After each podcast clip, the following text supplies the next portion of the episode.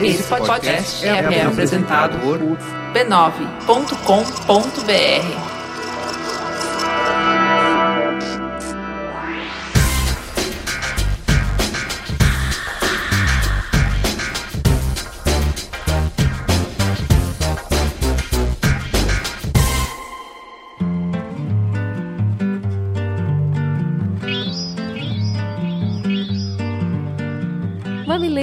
mamiletes, bem-vindo ao Mamilos número 77. Mais uma semana juntos para fazer esse jornalismo maroto aí de peito aberto. Eu sou Cris Bartz e essa é a minha companheira de quadra, Juva Lauer. Vem aquecido que essa semana a gente tá tão olímpica. Caio, juiz do Mamilos, recordista absoluto na maratona do amor desse podcast. O que vamos ouvir essa semana? Vocês não sabem, mas a gente fala uma hora e meia, ele fala cinco minutos no podcast. E as pessoas só escrevem para dizer que a voz dele é linda. que o Caio é incrível. Homens, mulheres, crianças, agradados a todos os públicos. É. Olá, personas. Corraine aqui novamente para trazer a vocês os responsáveis por dar mais cor ao Mamilos dessa semana. Lembrando sempre que se você quiser colaborar com o conteúdo musical deste programa, pode nos recomendar bandas ou artistas independentes no e-mail sondomamilos@b9.com.br, sondomamilos@b9.com.br. E facilitem muito a minha vida, vocês já estão cansados de saber, se vocês enviarem os links do site oficial do artista ou então onde nós podemos buscar o download direto das músicas dele para utilizar no episódio. Nessa edição, nós iremos ouvir o Lucas Guimarães, um artista que traz a suavidade da região nordeste do Pará no toque das cordas de violão. Então fiquem aí com Lucas Guimarães no som do Mamilos. Distribua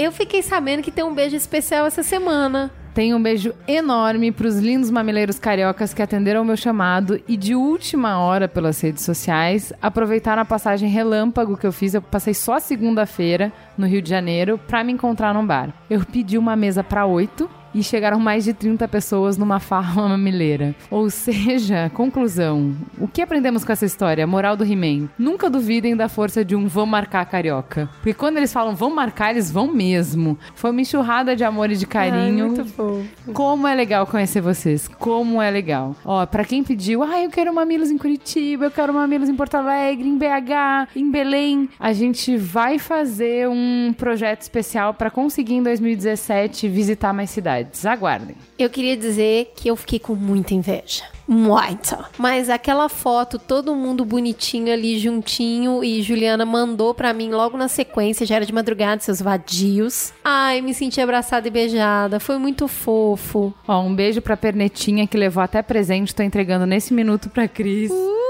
acabei de ganhar. Um beijo pra Etienne, que nos levou até a rodoviária. E um beijo pra Kelly, que não tem nada a ver com isso, que é de São Paulo, mas que é da Bradesco Seguros, que é meu cliente. E ela foi até minha cliente falar que ela era meu ouvinte. Falou, vocês conhecem a Juliana?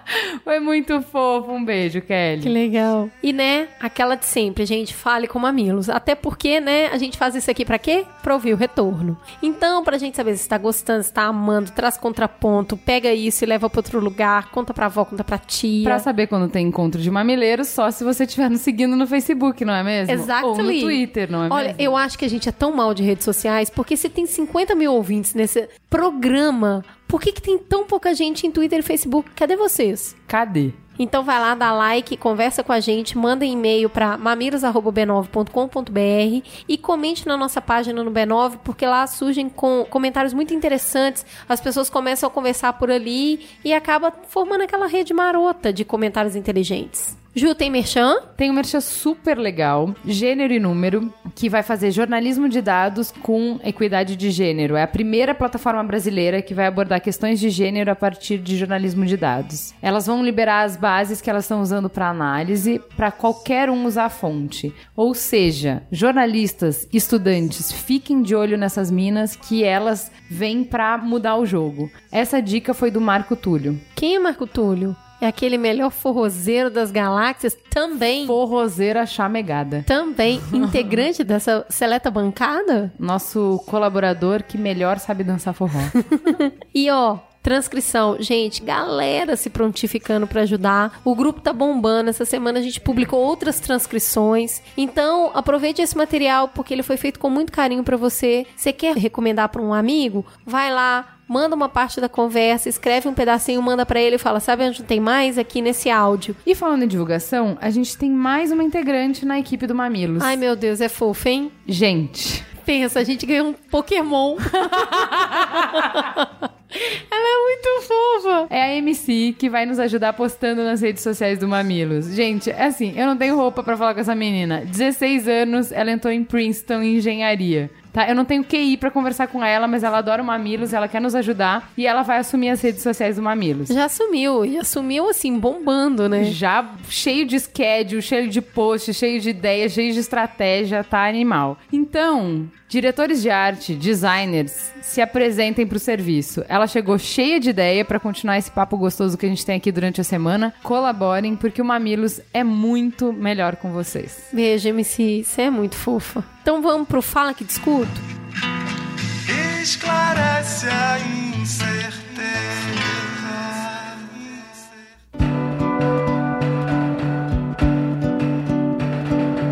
Gente, entrem no post dessa semana do B9 só pra ver a quantidade de professores e estudantes de letras que escutam o Mamilos. Eu fiquei impressionada. Fiquei até preocupada na hora de responder. né? E eu fico pensando, cara, a gente tá formando professor. Eu acho que essa é uma das maiores honras e uma das maiores responsabilidades que já nos deram. Vamos fechar esse podcast? Já, já deu, né? Já atingimos o que a gente queria. Pronto. Primeiro comentário é da Paula. Agora eu sei o quanto a Daiane Soares me ama por ter indicado vocês pra mim, porque agora amo vocês e quero indicar pra todo mundo que eu amo também. Hashtag muito amor envolvido. E do contrário da maioria, eu faço brigadeiro ouvindo vocês. Esse é o meu trabalho. Obrigada por fazer tudo com amor e excelência. Mil beijos a todos do Mamilos. Amo, amo, amo. A gente só queria responder pra ela o seguinte: a gente aceita amor em forma de brigadeiro, Muito. certo, Juliana? Super. Todos vocês podem mandar brigadeiro. Não mande beijo, mande brigadeiro. Bom, manda sempre um brigadeiro e um vinho, por favor, porque a gente come o doce e corta ele, ok? Vamos fazer isso aí.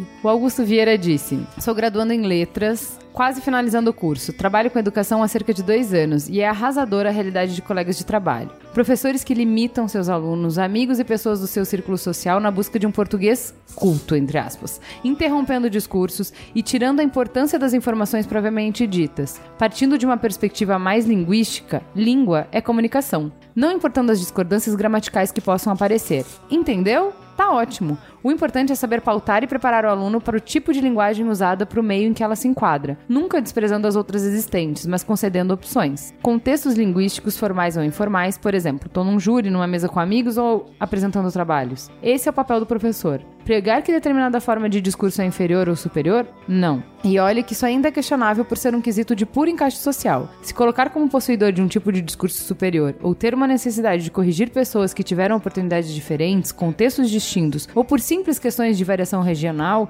limitam o contato e o principal objetivo do discurso, a troca de informações. Entendeu? Não me sacrifica. É isso aí. O Jefferson disse: Que bom que voltaram. Vocês não têm ideia da minha alegria ao ver escrito preconceito linguístico na capa. Tudo que foi comentado lá foi excelente, embora tenha faltado bastante coisa. Afinal, este é um assunto muito longo, não tem como dar conta dentro do espaço de um podcast, o que é super compreensível e não tira a qualidade do que foi feito. O preconceito linguístico é um dos primeiros assuntos que eu trabalho na turma do primeiro ano do ensino médio. Geralmente lemos o trecho do livro do Bagno, comparamos com trechos de outros autores e opiniões de jornalistas a respeito. E é impressionante a implicação dos alunos com este assunto. Eles chegam ao ensino médio dizendo: Sor, sou uma negação em português. O problema é que durante o ensino fundamental eles recebem uma educação linguística puramente normativa, inflexível e até intimidadora como sendo o ideal, tanto da modalidade oral como escrita. Para repensar isso, tudo leva bastante tempo e não é da noite para o dia que eles deixam de ter a versão escrita e a expressão oral na sala, mas precisa ser feito. Os resultados, embora demorem para aparecer, são gratificantes. Parabéns pelo excelente episódio, já é um dos meus favoritos. Ai, olha que fofo esse e-mail que eu vou ler, gente. É de um colombiano. E aí você pensa, dá tilt, né? Ué, como é que o cara tá escutando meu podcast se o cara é da Colômbia? Então, o e-mail do Francisco de Paula da Colômbia. Eu estou aperfeiçoando meu português porque vou estudar no Brasil. Assim foi que eu descobri a família B9 de podcasts. O fato de ter variações de acordo com classes sociais e o lugar de nascimento é natural, e também é ter diferentes registros, variação da língua dependendo do contexto. Por isso, quando vocês criticaram o fato de que se exigisse que as pessoas na rádio ou jornais falassem mais parecido com Rio de Janeiro ou São Paulo, não é uma coisa má, porque nem todo mundo entende sotaques fortes. Desde a minha experiência aprendendo português, posso dizer que para mim, sotaques do Nordeste e do interior são mais difíceis de entender do que o sotaque paulistano. Os registros linguísticos servem como método para identificar as pessoas nas suas caixinhas. Por exemplo, notei quanto vocês usam palavras em inglês e como disparava-se o número de anglicismos quando falam de conteúdo relacionado com trabalho ou publicidade. Mas quando falam de assuntos familiares, o sotaque fica muito mais forte e regional. É fofo. Francisco, a gente é idiota mesmo. O mercado de publicidade é retardado. A galera fala printar, sabe? Não dá para respeitar quem fala printar. Gabriela Pato, ela disse: Eu estava ouvindo o último podcast sobre preconceito linguístico e várias vezes me veio à cabeça a época em que eu fazia curso técnico em segurança do trabalho. Na minha turma existiam alunos da mesma faixa etária, entre 16 e até 20 anos. De todos os 20 alunos que se formaram, havia um que se destacava pelo fato de falar, se expressar e de agir. Ele sofria muito preconceito linguístico, mas o caso dele era um pouquinho diferente. Esse aluno falava de uma forma muito culta, muito correta, o que era motivo de chacota e risada em volta dele e das apresentações dele durante as aulas. Nunca participei das brincadeiras ou das chacotas, mas sempre quando alguém imitava ou fazia piada, eu dava risada e comentava algo do tipo: "Ai, gente, tadinho do menino, é o jeito dele". Hoje me arrependo horrores por não ter feito algo para ajudar esse menino a ter o respeito da sala. Enfim, minha ideia em compartilhar essa história com vocês é mostrar que às vezes, se a pessoa escreve e fala certo demais, também acaba sofrendo preconceito linguístico. Isso não acontece somente com o pessoal que comete erro de português, trocam palavras ou não sabem pronunciar corretamente uma palavra. É, você tem razão, Gabi. A gente falou no programa que a língua é um dos jeitos que a gente tem de separar as pessoas em grupos, em caixinhas. Os nossos e os outros. Mas a gente explorou pouco as diversas formas de segregação. Então são os estranhos, os burros, os pobres, os cafonas, os velhos. Tem vários jeitos da gente separar as pessoas, colocar em caixinhas, né? Não nos pertencem, são outros, de acordo com o jeito que elas falam. Não é só por você falar errado, ou, né? Tem várias formas. pra valer.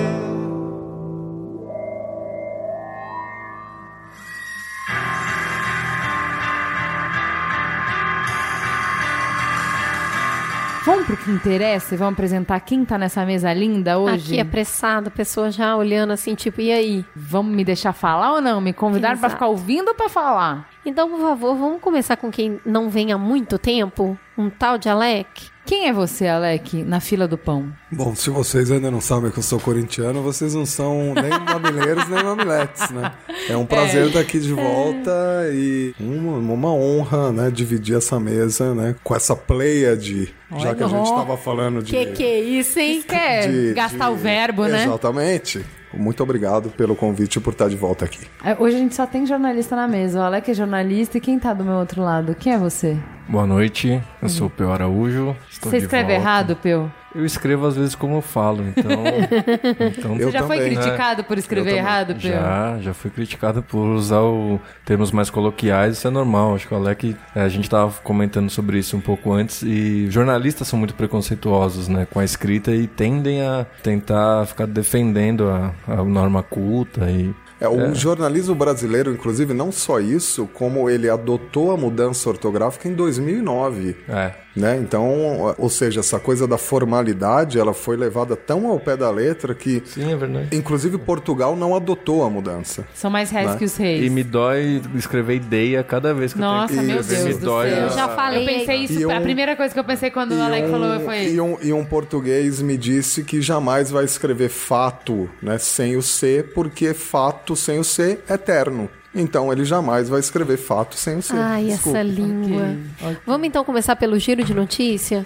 Bora. Número 3. Juiz libera demonstrações políticas durante os jogos. Com torcedores expulsos, muito se discutiu na semana passada sobre a proibição de manifestações em estádios. Muitos memes nos divertiram com a criatividade brasileira para burlar a vigilância. Desculpa, é impossível ler isso sem rir com a pessoa. Fora, com... vocês sabem quem, né? Desculpa, tipo, um beijo para você que fez esse cartaz. Mas a sofrência acabou oficialmente na noite da segunda, quando o juiz federal do Rio de Janeiro deu a primeira decisão liminar, que é uma provisória, liberando as demonstrações e de manifestações pacíficas durante os jogos e proibindo a repressão e a retirada de manifestantes dos eventos olímpicos. Para ele, para o juiz, impedir as manifestações passa por cima do princípio constitucional da liberdade de expressão. Parabéns para ele, mas ele roubou nossa pauta, né? Porque a gente reuniu esses célebres convidados justamente para discutir o quanto isso era ultrajante. E aí tirou nossa pauta, mas tá no giro de notícias para vocês prestarem mais atenção. Assim, se aprofundem nessa discussão. Por que que o COI quis passar uma lei no Brasil falando de restrição de manifestação? Por que que a gente acatou? Por que que a gente extrapolou o que essa lei permitia? O qual é a discussão? Procurem saber. Só para colocar uma, uma pimentinha aí, percebam que não tem nenhuma publicidade na Olimpíada. Sim. Vocês É. perceberam que não tem nenhuma placa de propaganda? A Olimpíada é limpinha e cheirosinha. Isso inclui também, e evidentemente há a má interpretação, a questão da manifestação política, etc. Mas nós estamos falando de um evento que nem sequer expõe os patrocinadores no evento. Tá? Tem então, uma- só pra gente tentar não ter mania de ver golpe em tudo. Sim. Uma coisa que foi usada também, que no Estatuto do Torcedor tá lá que não pode ter manifestação racista, não pode Uhum. é, homofóbica, nada disso. Outras coisas não estão sendo tão bem É, policiadas, por exemplo, né? O É. bicha, quando Ah, o goleiro adversário vai bater o, tiro de meta, ele continua sendo É. gritado pelo estádio inteiro. Mas o que foi usado foi uma brecha que é não pode ter esse tipo de manifestação e nem insulto. Sim. Você não pode insultar outra pessoa. Fora não é E- insulto, e né? eles estavam usando esses gritos especificamente como insulto. É, não Então, é, né? Fora não é Uma insulto. coisa que eu queria comentar é só aquele grupo de BH que foi todo BH, mundo. Eu fiquei né, imaginando gente? aquele pessoal bêbado depois, o T do lado do R, tipo, trocando, Virou outra sabe? assim? coisa. E você pensar que a pessoa foi, ela foi retirada do estádio porque ela tava com a letra na camiseta. É. Né? Isso se chama abuso de poder. Era a discussão que a gente ia ter, mas não vai ter porque cortaram nossa pauta. Beleza. Obrigado. Vaza a negociação de delação premiada de funcionários da Odebrecht que implica a Serra. A campanha do atual ministro das Relações Exteriores, José Serra, à presidência da República em 2010, recebeu 23 milhões de caixa 2 da Odebrecht, é o que dizem executivos a investigadores da Operação Lava Jato. A revelação foi feita na semana passada a procuradores da Força Tarefa da Procuradoria-Geral da República por funcionários da Odebrecht que tentam acordo de delação premiada. É a primeira vez que Serra é citado em supostos esquemas de corrupção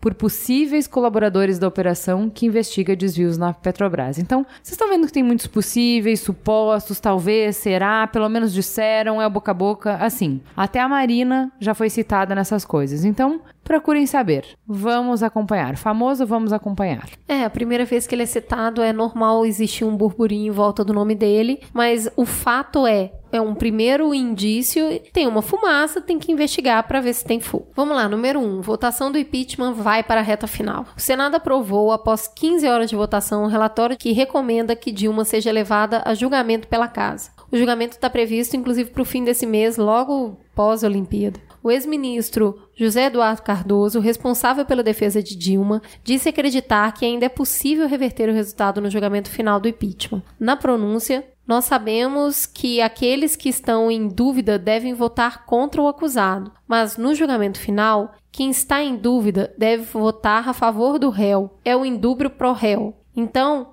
esse resultado não está vinculado ao julgamento final. Aquela visão romantizada, né, das coisas, na minha opinião. Acho que as coisas estão encaminhando mais ou menos para o lado que a gente esperava. Acho que a grande novidade de tudo isso é que a Dilma parece não voltar, mas o Temer parece não se sustentar. Então, acho que é realmente difícil que ela volte. Foi um suplício essa votação. Os argumentos, na minha opinião, nem os prós nem os contra foram realmente se prenderam Atendo ao ao fato. Ninguém pensou no fato, cada um foi lá e falou o que quis. Pessoas que na primeira votação votaram de uma maneira, votaram diferente agora. Teve um quórum maior contra. Então, vamos pular bastante Olimpíada, porque na sequência vai ser duro o páreo. No final, o que a gente está assistindo é um exemplo clássico né, de quando o poder se esvai e no final das contas o que a gente assiste é uma pessoa que vai terminar sozinha, né, isolada, uma mulher digna e que termina de forma completamente isolada, que é um exemplo, né, imenso, né, do, do poder vai desaparecendo e você é simplesmente abandonado, é o que acontece. Alec, não tem um pouco ali do melhor papel dela, que é o de resistência. Às vezes eu fico pensando isso, sabe? Eu quietinha. Esse- ela desempenha muito bem esse papel. De uma pessoa extremamente forte, que não se dobra dificuldades, que se mantém na resistência. Então, muitas vezes a hora que eu olho e a situação como todo é tão ruim, mas ela desempenha tão bem esse papel de não se dobrar, que eu acho que no final das contas, ela saindo e, e tudo mais, ela vai ser lembrada, ela vai entrar pra história como uma mulher inquebrável. E aí. Eu só acho que subestimaram demais o poder das raposas, sabe assim? Ah, Elas são ser. poderosas mesmo. E eu acho que em algum momento a gente a gente não deu tanta importância. E quando a gente viu, a gente- sabe aquela luta greco-romana, quando você tá na, naquela posição delicada, que o adversário tem que te pegar por trás ali? Então, a gente, quando a gente viu, a gente já tava no... Segurando no... suas orelhas. É, eu a não, gente eu já não tava- tenho a menor dúvida que, sob perspectiva, daqui a 30 anos, né, possivelmente vai se lamentar o que aconteceu. É isso aí. Vamos falar de coisa boa? Vamos falar de top term? Vamos nos divertir um pouquinho? Vamos. E qual é o primeiro assunto, gente? Vamos falar, por favor, Da música da Cachorro Grande. Ah, não. da abertura das Olimpíadas. Por quê? Porque há duas semanas, de acordo com o Datafolha, que eu não sei se tem credibilidade para fazer pesquisa ainda, apenas 40% dos brasileiros apoiavam as Olimpíadas. Crise, desemprego, instabilidade política, um cenário de discussões polarizadas, tecido social esgarçado. A gente foi obrigado a encarar o nosso racismo, machismo e homofobia escancarado nas redes sociais enquanto as minorias ganham mais voz e espaço. Ou seja, é conflito atrás de conflito. Zika, denúncia de corrupção, o medo da violência e da falta de estrutura no Rio. Todas as semanas, uma chaga diferente exposta, cada dia um novo 7 a 1 Que clima para receber um evento mundial, né?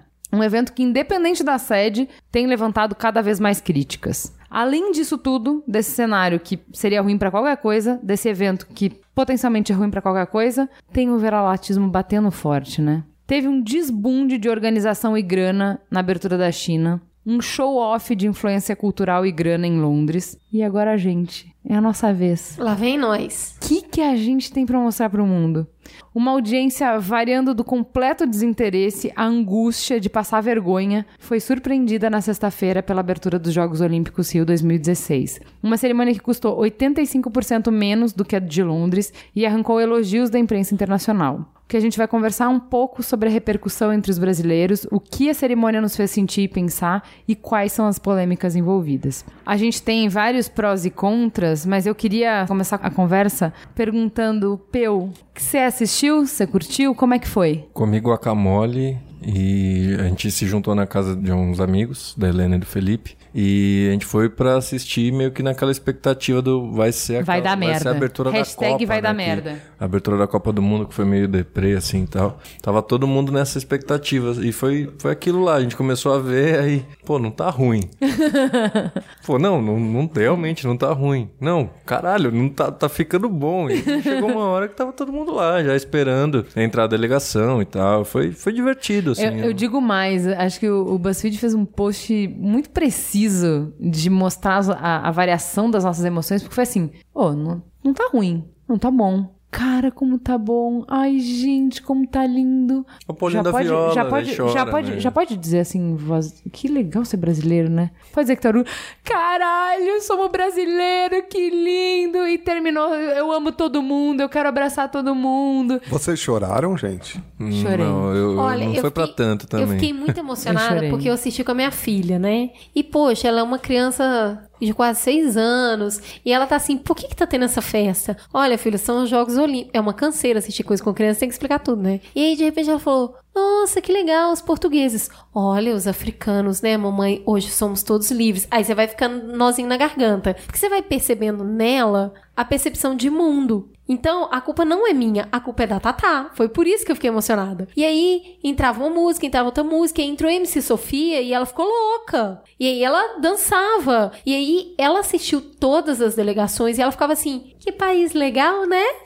E aí, aquilo foi. E ela, mamãe, por que, que não tem o Brasil até agora? E aquilo foi envolvendo, eu acho que foi envolvendo todo mundo. E eu filha, tá na hora de você dormir, você tem natação amanhã cedo. Não, mas eu preciso muito ver o Brasil. E ela, olha essa bicicletinha, que bonitinho. Olha, esses moços são uns gatos. Então ela foi se envolvendo com aquilo, eu fui me envolvendo, e as músicas. E o Jorge Benjó é uma coisa que eu acho que ninguém tem, sabe? É. Ninguém tem aquilo. Não, é, sabe- viola. o- Aí a Gisele Bündchen entra É. muito poderosa, maravilhosa, e aí você fala: Meu Deus, a gente é muito bom.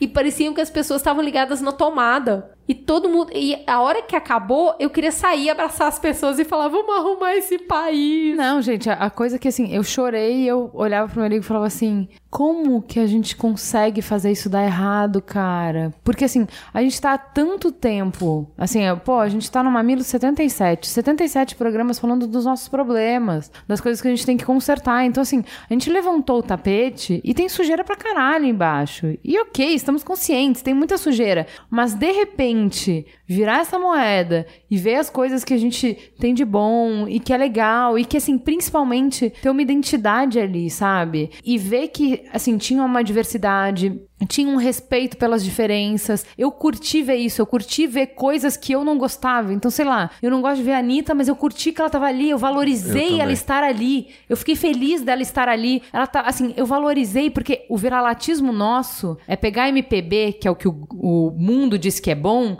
e a gente fala, não, a gente só mostra isso aqui. Porque o resto não pode mostrar, porque isso não tem chancela, não tem carimbo. E aí, de repente, a MPB foi respeitada, sabe? O Tom Jobim tava lá, Vinícius tava lá, sabe? O samba de raiz tava lá. Mas não é só isso que a gente tem. A gente é tudo, cara. A gente é a Anitta também. E foi foda a a gente é Jorge Benjor a- A também. Ludmilla cantar um funk antigo, né? Ela cantou. Todas as músicas pra mim foram impecáveis. Eu não quero nem saber se é clichê ou não. Elas foram impecáveis em nos retratar. E isso me emocionou pra caramba. E aí, ver Carol com K lá no meio, sabe? E, e isso é a Sofia, né? gente. MC Sofia. Então, assim, eu acho que a escolha, ela foi tão diversa, foi tão representativa. Assim, eu acho que todo mundo olhou pra aquilo se enxergou. E, e ao mesmo tempo que foi representativa, foi show off. Porque, assim, beleza. Tá, a gente não tem mil anos de história e de cultura pra influenciar os outros. A gente tem isso aqui, ó, 500 anos é o que temos. Não tem muita grana, também não temos não.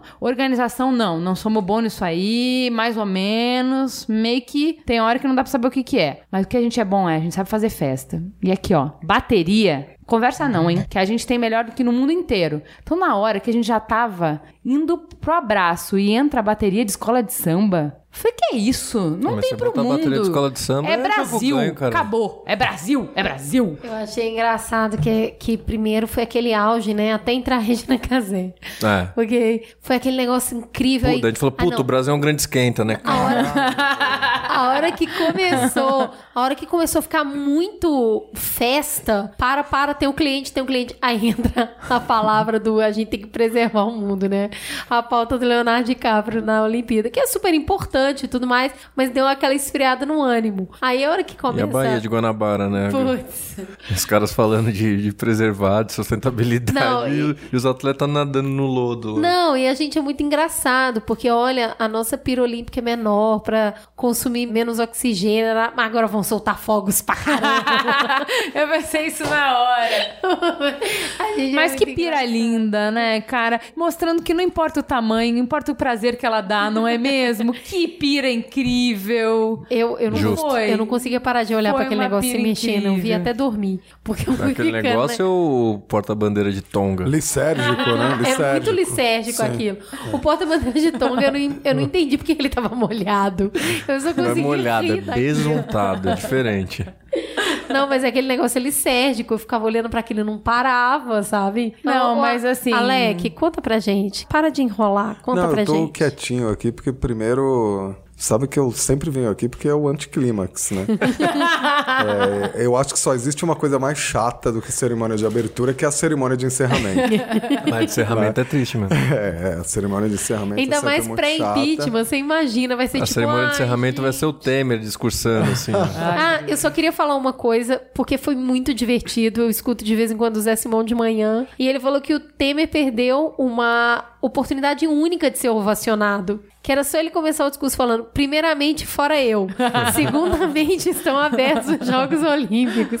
Todo mundo teria batido o palmeiro. Você imagina se o cara zoou ele mesmo? Que Alguém sensacional. comentou- Ah, ele não é o Obama, né? Alguém comentou Sai que dessa- ele... eu acho Sai desse corpo. Ele tava duro, coitado. Que ele falou mais rápido do que aquele cara depois do, do remédio, sabe assim? Esse medicamento deve ser contraindicado no caso do super de dengue. Ele falou mais rápido que esse cara Oito e... segundos, né? É. E foi muito, né? Se fosse o Phelps... Ele, inclusive, incluiu um caco, né? Ele É. falou da cerimônia belíssima. O, proto- o protocolo diz que apenas né, é, declaro abertos os trigésimos Jogos Olímpicos da história. Mas então eu dizia que, primeiro, que eu acho chato, na verdade. Segundo, que eu acho que tem que ter essa afirmação de o que a imprensa internacional tá achando, né? Que é um saco também. Na verdade, Ai, a gente adora se a autoafirmar, né? Exatamente, é aquela necessidade sempre de autoafirmar. A gente tem que mostrar o que tem que mostrar e acabou. né? A competição Mas é nossa. foi, né? Mas foi. E eu acho que Acabou, essa foi a né? beleza. Acabou Foi. sendo, pelo que eu vi de repercussão. Não, né? não, a Mas- apresentação ela não foi mas pautada essa- pra gringo ver, né? Mas, foi- mas é engraçado que sempre rola aquela matéria na Zona Mista ali depois, entrevistando os jornalistas do mundo todo, perguntando o que, que eles acharam. Tipo, foda-se, tá? Exatamente. Na Mas, verdade. Fê, o, foda-se foi, foi conceitual, Então. porque quem é Não, não, mas Carol foi- virou pauta da imprensa pra... Ah, tudo bem, não, mas e outra, aí- a Carol Conká, ela, ela foi tocada pelo Gillers Peterson na, na rádio da BBC, que é um dos principais pesquisadores de música. Ela fez duas turnês europeias, foi pros Estados Unidos, tipo, a tem um porquê da Carol Conká estar ali. É, eu acho que. Ah, mas eu acho que, de verdade, por todas as outras pessoas, o porquê é mais pela gente do que por eles. Não, Porque mas- se pra eles ela é grande, boa, legal, mas ela não tá ali por causa disso. Porque o Caetano é grande pra eles também, ele não tá ali por causa disso.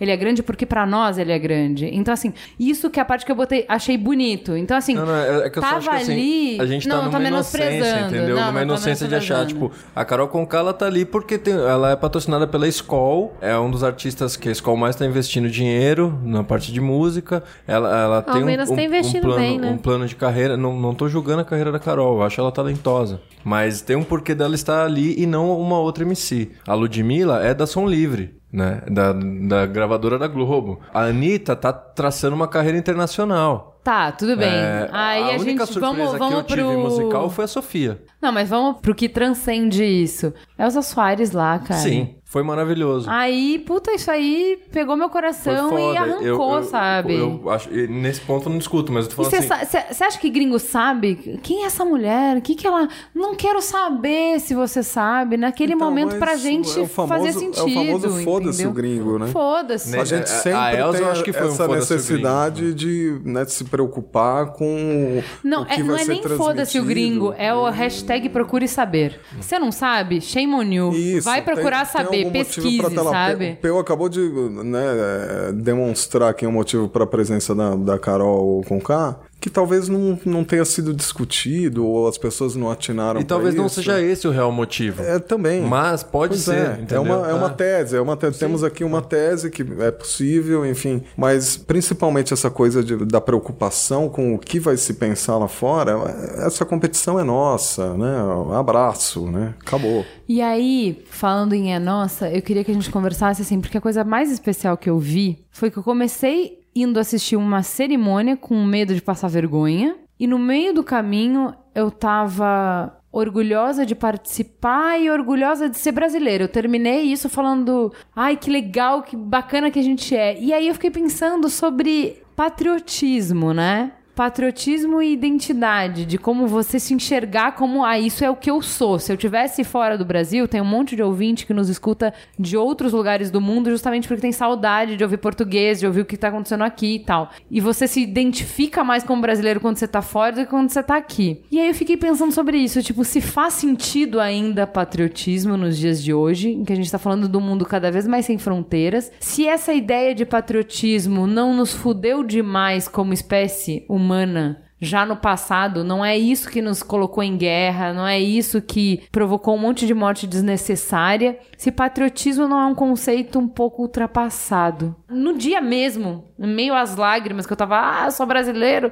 eu fiquei pensando nisso, mas, mas e será que Eu não, não sei É um ainda. valor? Eu não sei se. Não sei como definir a torcida que, que tá rolando nas Olimpíadas. Porque você tem dois prismas, assim, né? Você tem uma torcida que aprendeu a, a lidar com diferentes esportes. Ela tá começando a entender que não é só medalha. que às vezes o cara chegar em nono lugar, mas essa ser a melhor posição de um brasileiro na história das Olimpíadas é importante. Mas ao mesmo tempo você tem a torcida que vira e, e enfim, massacra a seleção masculina de futebol. Não que ela não deva ser massacrada. Eu não tô entrando no mérito do, Sim, da sim. importância disso, mas eu acho que você pode chamar as duas coisas de patriotismo. Mas elas têm. Elas são muito diferentes uma da, uma da outra. Matizes diferentes, Sabe assim? né? Você pode chamar, falar que a torcida que vai pro, pro estádio esperando o melhor da seleção masculina de futebol tá sendo patriota ao vaiar uma seleção que não dá show, que não, não joga bem. Na verdade, esse é o patriotismo de resultado. Exato. Né? E aí você tem um outro lado também da torcida que aprendeu a se, a se motivar. O jogo do, do basquete contra a Espanha, Paul Gasol, que é um, um jogador excelente da NBA e tal, ele errou dois lances livres no final e quem tava no estádio comentou e não sei o que, falou que o barulho da torcida era ensurdecedor. Talvez ele tenha tremido na base. E foi um, um outro lance assim, a torcida, ela de fato, ela interferiu na... na A própria medalha de essência, prata né? do tiro, o atleta, o Felipe Vu, que conquistou a medalha, ele disse ao final da prova: Eu nunca pensei que torcida influenciasse no meu esporte. A partir de hoje eu penso É, diferente. a partir do momento que você tá no Brasil, que as né? pessoas estão tudo no- formadas nos... E no caso foi até uma coisa negativa, a torcida atrapalhou o desempenho do adversário, não é que turbinou o desempenho dele, mas enfim, influenciou no resultado. Influenciou. Mas você, tem- Mas- você pode mas chamar as minha duas coisas de pergunta- patriotismo, mas. Não, mas porra, a eu minha não sei se a gente pergunta é mais aprendeu, né? ampla. A minha pergunta é: tem espaço isso ainda? Faz sentido? Por que, por que eu tô orgulhosa de pertencer a um espaço geográfico? Sacou a operação? Tipo, faz sentido é isso ainda? Eu achei linda a cerimônia, super me pegou, meu emocional tava completamente ali. E aí depois eu fiquei pensando, tipo, esse lance de patriotismo não nos causou muito mais problemas do que Olha, traz benefícios? Depois de passar, a gente tá numa época tão sofrida, com tanto desgaste da autoimagem, com tão pouca esperança sobre o que a gente é capaz de construir, e quando a gente vê uma boa entrega, a gente comemora e a gente fica muito feliz. Sim. Eu acho que a gente sofre muito, como nós somos um país que, na minha opinião, viaja pouco para fora do Brasil e consome pouca cultura de fora do Brasil. Eu acho que no dia a dia lê pouca coisa de fora do Brasil. A gente tem muita mania de falar só no Brasil mesmo, né? Só no Brasil mesmo que tira o WhatsApp do ar. Não, não é. A Inglaterra quer fazer a mesma coisa, a França, a Arábia. A gente falou isso no programa Não, passado. só no Brasil que tem fila na Olimpíada. Por favor, Então, né, gente? não, Pelo não amor de é. Deus, isso sempre aconteceu. Vai, vai acabar comida, acabou comida. Em Atlanta, 1996, estamos falando de uma Olimpíada nos Estados Unidos. Todo o transporte da Olimpíada, ou seja, para atleta, jornalista, dirigente, foi feito por motoristas que não conheciam Atlanta. Se perdiam, E não né? tinha um Waze, né, Teve na a- não existia GPS, né? Não existia nada disso, ou seja, teve atrasos monumentais e foi nos Estados Unidos, não foi no Brasil. Na Inglaterra foi feito um estádio que depois ninguém sabia o que fazer com ele. Foi leiloado a preço de banana e Ah, o governo ainda teve que também. adaptar. É reboco caindo na Vila Olímpica em Londres, Em enfim. Então tem Londres. essa bobajada Então, de só no Brasil. a gente- muito, muito bem lembrado A gente você. faz muito isso, sabe? Ai, menina, Teve só no bosta. Brasil pra gente poder fazer uma Olimpíada que acaba o hambúrguer.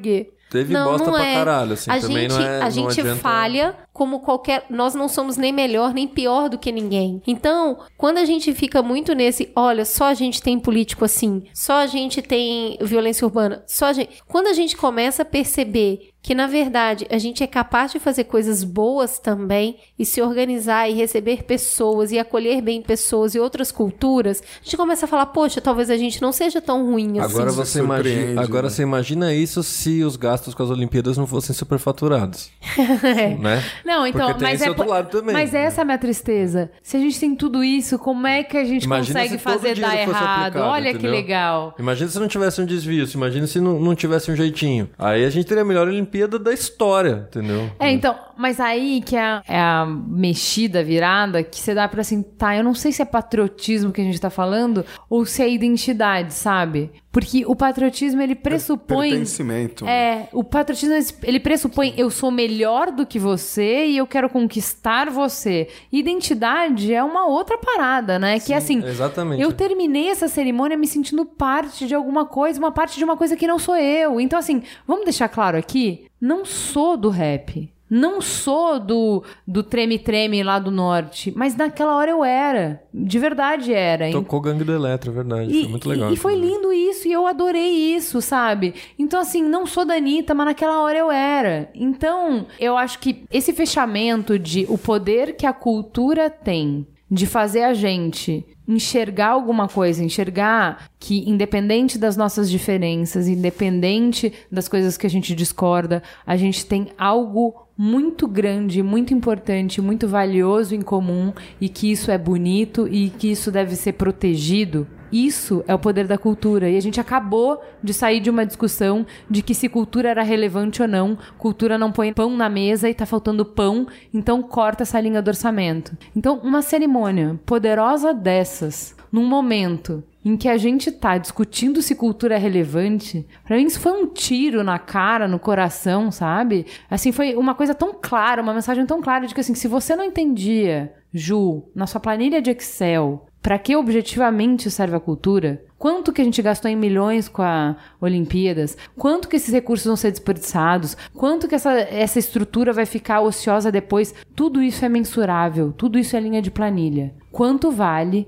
uma nação que não se encontrava há anos, em algum momento, por causa do trabalho de algumas mentes muito criativas, conseguir se encontrar, se enxergar e se ver parte de um todo Quanto vale isso? Fala pra mim. A é última vez que a gente se encontrou foi pra chorar um 7x1, então. É, que bom se tem uma- encontrar, tem né? uma coisa, eu, eu entendo Aliás, lembrando de 7x1, a Alemanha jogou agora lá, ganhou de 10 a É. 0 então a Alemanha Deus fez me 17 livre. gols no Mineirão, hein? A Alemanha fez 17 gols. A Alemanha no vai querer mudar pra Minas desse Isso, jeito. com certeza. Podia, inclusive. Com certeza. Tem um, lance de pertencimento que eu gostei, mas eu, não, eu gostei da abertura. Eu, eu tenho gostado dos jogos. Eu gosto muito de esporte, eu acompanho, assisto muitos esportes. Mas eu não consigo me sentir mais brasileiro por isso. Sabe assim, eu não, tenho esse sentimento. E me incomoda, por exemplo, algumas coisas que acontecem que me trazem muito mais a vergonha do que pertencimento, que é tipo o Eduardo Paes virar pra a delegação da Austrália e falar, vou pôr um canguru lá na, na, na entrada É pra dureza, vocês se sentirem em casa, sabe assim?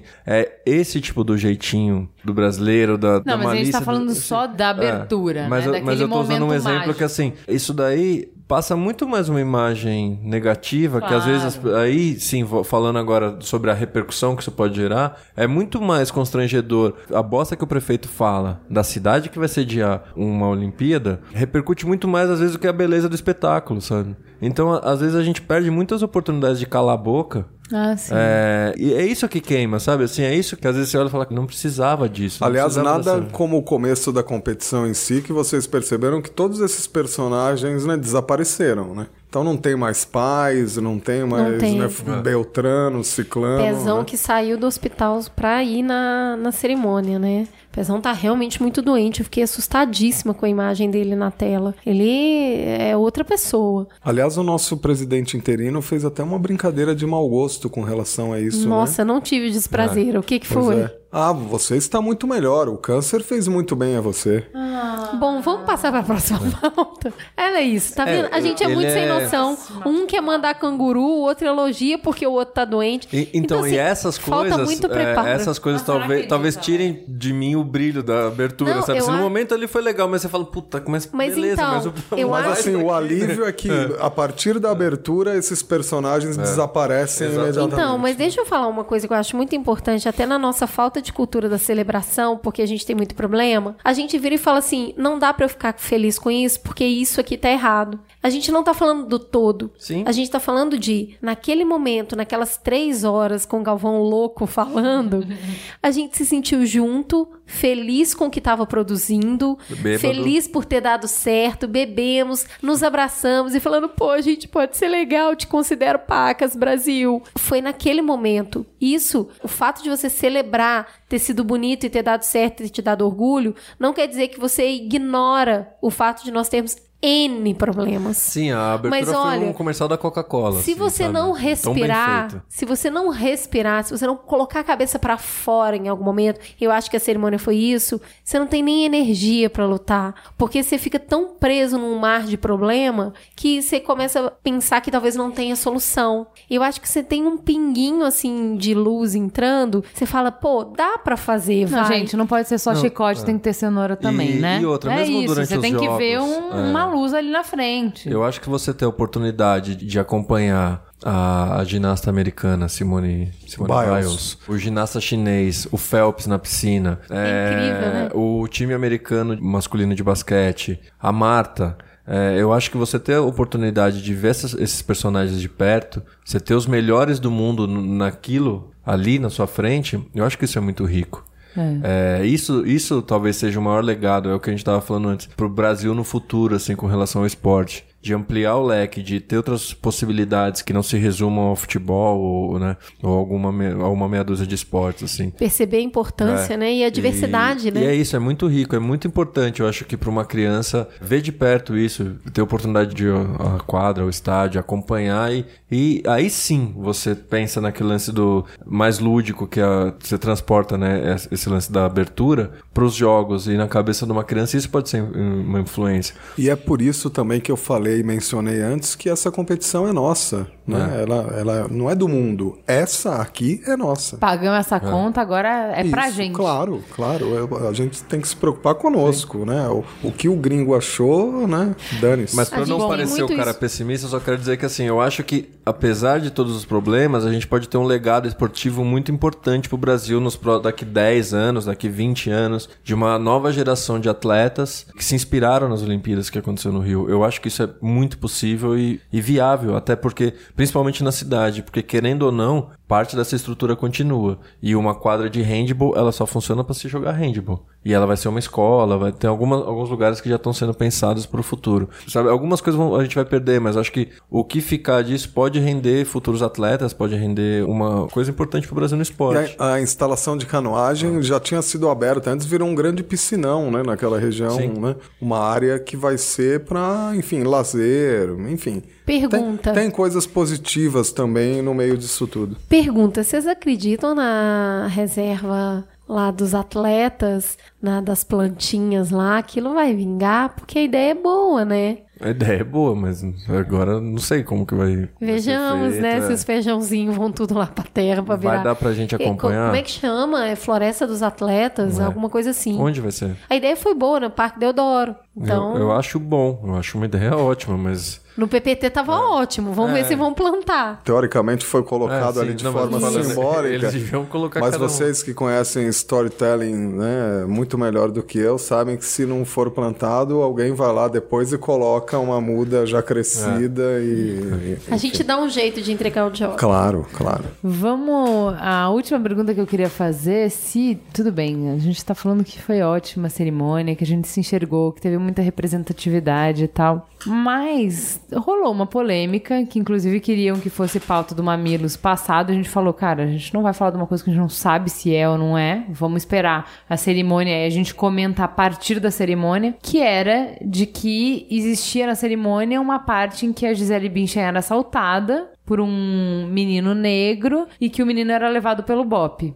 E aí a internet veio abaixo, que absurdo, como pode acontecer isso e tal. E a gente conseguiu uma fonte de dentro da organização da abertura, Eu não acredito, Juliana. um mamileiro que fez o storyboard da cerimônia. E ele vai nos contar se é verdade isso ou não. Vamos ouvir o Anderson, então. Então, eu sou Anderson Alvaz, eu sou ilustrador das cerimônias olímpicas, participei da cerimônia de abertura e cerimônia de encerramento. Eu não sei nem se eu poderia, mas eu queria uma esclarecida sobre isso. Essa cena, ela aconteceu num evento teste, num ensaio, Aí, se eu não me engano, foi o UOL que postou pela primeira vez sobre cena de assalto da Gisele Bündchen. Assalto entre aspas. A cena de assalto da Gisele Bündchen na cerimônia de abertura. E, cara, isso é, é triste porque, assim, existia uma cena e essa cena não tinha absolutamente nada a ver com um assalto. Mas assim, isso é triste porque eu, como negro, me senti muito ofendido com toda essa questão das pessoas compartilhando um negócio que simplesmente não tinham ideia. Aí o, o cara que escreveu a matéria baseado em simplesmente nada, em preconceito puro das pessoas que viram a cena que era um ambulante, que dentro da cerimônia existiam vários ambulantes que andavam andando pelos atletas, andando no meio do público e tal. E esse ambulante, era até o, o garoto que fez o acerola, ele vinha correndo, no final da cena da Gisele, vinha correndo com um guarda-sol na mão de verde, apresentava para ela os produtos dele. E ela, tipo, ah, como se fosse olhando, vendo, e a cena vinham os seguranças, como se fosse uma cena meio que parecida com o que aconteceu no encerramento de Londres, que o Gary dançava no final com o segurança e tal, e eles vinham para tirar o cara. Só que levaram esta cena como se fosse um assalto a Gisele. E o cara era simplesmente um vendedor negro correndo. E assim, isso me, me machucou bastante porque era uma cena que fazia uma ligação muito interessante com o rap da felicidade que entra logo em seguida. Que é o Eu Só Quero é Ser Feliz, andar tranquilamente na favela que eu nasci, porque a Gisele entrava no meio dos seguranças e dele e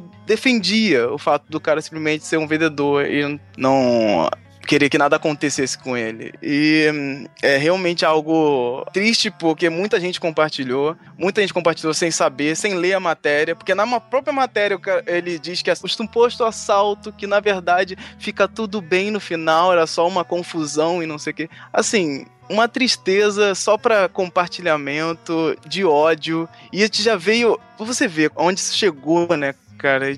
já nessa tensão de vai dar certo ou não vai dar certo, uma coisa maravilhosa que a gente tá fazendo e recebe uma notícia dessa, de um vazamento desse. Foi algo realmente realmente triste a cena acabou caindo, mas eu, eu, eu, particularmente me senti muito ofendido com essa questão. Muita gente acabou compartilhando, muita gente acabou entendendo completamente errado uma coisa e esse mal que a gente tem de compartilhar o marketing do ódio, né? O marketing do ah, eu, porra, o cara tá esperando o pior, aí ele já vê e já, pô, vão compartilhar, isso aqui não é possível, o que está acontecendo, ah, meu Deus, e não sabe de absolutamente nada, né? Era uma cena que eu, no começo não entendia muito bem, mas é depois que eu fiz esse link de pensar, porra, cara, é só um cara querendo ser feliz e vendendo, sendo o ambulante ali, era uma brincadeira, era uma coisa que tinha uma crítica forte, essa crítica do cara que tá, só tá fazendo o trabalho dele, ele é sofre esse, esse preconceito todo dia. Todo dia o cara tá correndo de polícia e levantaram para todos os lados, né? Porque aí falaram que era o BOP, que aí tava manchando o nome da, da polícia, que tava manchando o nome de não sei o que, e eram só seguranças e não tinha nada a ver com o que reverberaram e foi algo muito triste para todo mundo que tava envolvido. Não foi uma coisa feliz. Se tirar essa cena, não foi uma coisa feliz e só reafirma essa questão no quanto nós somos preconceituosos e como tem essa visão macro que as pessoas tiveram ali, como eles entenderam errado, como você olhar o garoto negro correndo faz você pensar em si mesmo, sabe?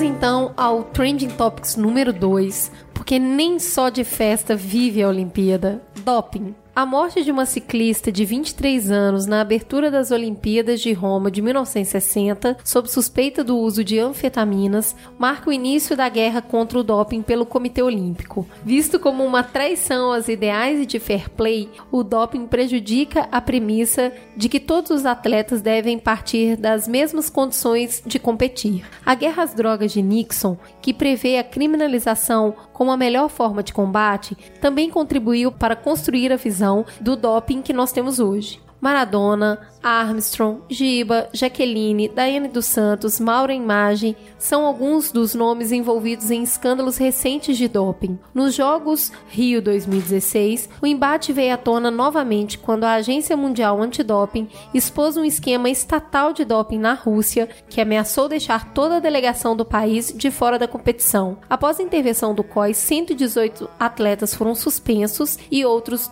271 atletas foram liberados para participar. No entanto, a Comissão Paralímpica no momento está totalmente excluída dos jogos. Afinal, doping é roubar no jogo? Será que dá para proibir? Polemicona pra vocês. Putz, eu vou começar com um amigo meu que sempre Tá fala. dopado. Não, sempre, ao contrário, ele fala o seguinte: eu quero ver recorde sendo quebrado, né? Tem mais é que dopar todo mundo mesmo, eu quero que as marcas sejam superadas. Eu acho que devia dopar o- aqueles caras que têm menos condições, assim, né? né? Tipo, vai, vai dopando. Até porque dopa o doping nadador lá de onde que era, que demorou. gordito? É. Dopa esse cara, velho. Vai que ele, ele alcança ali, sabe? É. Aí fica mais. É porque quando a gente coloca o doping no meio, eu acho que ainda fica mais difícil pra todo mundo ter acesso. É- deve ser caro isso. E assim, eu não sou uma grande entendedora de esporte e sei que eles fazem o exame de urina, de sangue em algumas situações. E aí, às vezes, tem coisas que tem uma substância, nem sempre essa substância ajuda no rendimento, mas ela é ainda assim proibida. Sim, eu lembro desse caso específico da Maureen, que ela alega ter sido um creme de cicatrização pós-depilação e que no creme tinha uma substância que era proibida. Eu acho super difícil uma pessoa ter controle de tudo que ela tá usando. O Giba, por exemplo, que foi atleta. mencionado, é um doping de maconha, né? Maconha, desde quando maconha Que a rigor não é uma competição intelectual, né? Por gentileza, né? É, eu, eu acredito que ele não tenha ficado mais ágil. Né? Pois é. O Phelps, né? Ele. O Phelps falou, o Phelps, o Phelps foi muito é um ponto polêmico. mais, né? Consumidor de maconha. Não, isso não vai pra ajudar comer o a- tanto de caloria que ele tem que comer, ele precisa de alguma coisa pra abrir o apetite. Agora, E realmente maconha é a melhor coisa, não é mesmo? A- aquela amiga nossa que contou. E- Mas o Phelps foi muito polêmico porque ele disse que ele não sabe se algum dia ele já nadou limpo. Porque também tem muito de preparados isotônicos, cremes e uma série de outras coisas que eles usam que eu acho que eles não têm A controle própria total. manipulação dos suplementos, o César Cielo teve um caso, né, que existiu uma contaminação. Tecnicamente ele acabou sendo absolvido porque houve uma contaminação num suplemento que tinha sido misturado, enfim. Sucrilhos com alguma outra coisa. Mas é, mas é o tipo de coisa que pode acontecer em substâncias que realmente você não imagina, assim, né? E, e o doping é isso, às vezes é uma lista infinita de itens que. E que muda com alguma frequência, né? Eu lembro Só de um caso comer antigo brócolis. do São Paulo na Libertadores, década de 90, que o Zete tomou um chá de coca e caiu no doping. É, é verdade, é verdade. teve- Isso aí foi famoso. Falando né? em São. Paulo, ainda nos anos 80, com Naldecon. O jogador Ah. Zé Sérgio, né, tinha tomado um Naldecon e caiu no exame antidoping. Então, também. mas aí a questão é, primeiro que sempre existiu, né? Porque Naldecon. a, a questão de você melhorar o seu desempenho por alguma coisa. E, mano, atire a primeira pedra que nunca tomou é, café pra ficar acordado, porque não conseguia ficar acordado. Então, assim, do café até as coisas que prejudicam. Porque, assim, tudo prejudica a sua saúde de alguma maneira, né? Então você começa no café e você tem gradações que podem até te matar. E aí, a questão é, sempre Eu comecei com café e depois eu fui pra drogas, drogas mais fortes, pesadas, isso. é. Tipo café com uísque, né? Não, Às mas é meia da a, a questão é pra você barrar pessoas que falam assim, gente, tem que jogar o esporte limpo, o esporte que é sem aditivos nenhum. Bom, sem aditivo nenhum, assim, Não é um purismo que não meio que não temos. Eu acho a discussão super válida quando você vai falar assim, quanto mais você permitir o doping, porque assim, a Olimpíada, por questão conceitual, no PPT lá, ela é sobre a celebração do espírito humano, sobre o quanto a gente pode chegar. Se você começa a colocar aditivos e aditivos, no final do dia, põe um braço mecânico, põe um avião e tá tudo valendo. É o que Não, a gente eu- quer saber é o que o corpo humano. É uma coisa, não é você contra o outro, é você contra você mesmo. Quão longe você pode chegar, entendeu? Eu acho que. Então, eu, eu não acho essa pergunta impertinente. Eu acho essa pergunta, ok, ela é interessante, porque se a gente tá numa competição eu contra eu mesmo, a gente quer saber o que, que o ser humano consegue atingir, é pertinente você falar, cara, eu não quero ter ajuda. Com ajuda eu sei que eu vou mais longe. Com o cavalo eu vou muito mais rápido do que eu correndo sozinho. Mas eu quero saber quanto é que eu consigo correr, afinal de contas, entendeu? Então, assim, o carro é muito mais rápido que o ser humano, mas mesmo assim eu quero saber quanto que o ser humano consegue ele sozinho correr. Então, não acho uma pergunta idiota, eu acho uma pergunta interessante. A questão é que eu não sei se tem como controlar. Essa é a pergunta que eu acho mais relevante. O que eu acredito que assim, o doping, eu acredito que ele deva ser combatido. Porque é uma trapaça, de certa forma, com os outros atletas que estão ali do seu lado. Porém, o que acontece, tem o, vocês leram no texto aqui falando, para os atletas partirem do mesmo ponto de condições. Nunca vai Os ter, né? atletas já não partem Já não desse, desse partem. mesmo ponto de condições. Então não tem como você comparar a ginástica artística da Rússia, da China e dos Estados Unidos com a do Brasil, da Venezuela, entende? Mas, Assim, Peu, não- mas no ponto zero É. já não chega, porque, por exemplo, que chance Então, tem é eu contra o é isso que- Phelps, é isso que eu entendeu? estou dizendo. É, você já parte de um, já tem um ponto aí que é não dá pra comparar. O que cria também do doping é ter uma lista infinita de ingredientes que não podem ser consumidos. E aí o que acontece? Ficam todas as delegações e a maioria dos esportes tentando chegar a um resultado próximo de potencializar resultados, de, de, de melhorar condições, buscando uma outra lista de ingredientes também. Exato. Esses suplementos, essas coisas. Então fica tipo um grupo tentando coibir e um outro grupo tentando burlar isso e melhorar o resultado sem que seja detectado. Mas isso não é a guerra às drogas exatamente igual, a mesma coisa? Você fala, cara, a proibição não vai resolver o problema. É que aí você pega o caso da Rússia, ele é meio aberto. É que foi e institucionalizado descarado, total, Assim, ele é né? estatal, ele essa, tem, tem um essa no caso, que é- nesse caso específico, sim. O que a gente tem é uma atuação sistemática e de acobertamento, inclusive. Sim, é o caso Dos da- órgãos Rússia é federais, né? É inclusive um absurdo, né? Atletas russos não poderem competir e outros poderem competir. É porque eles, o COI decidiu que as federações Isso, as federações iriam decidir. Algumas federações Aí- permitiram, outras não. O que, Tem que eu não federações, por exemplo, controladas pela Rússia. Né? Que melhor pra eles, né? Pois é.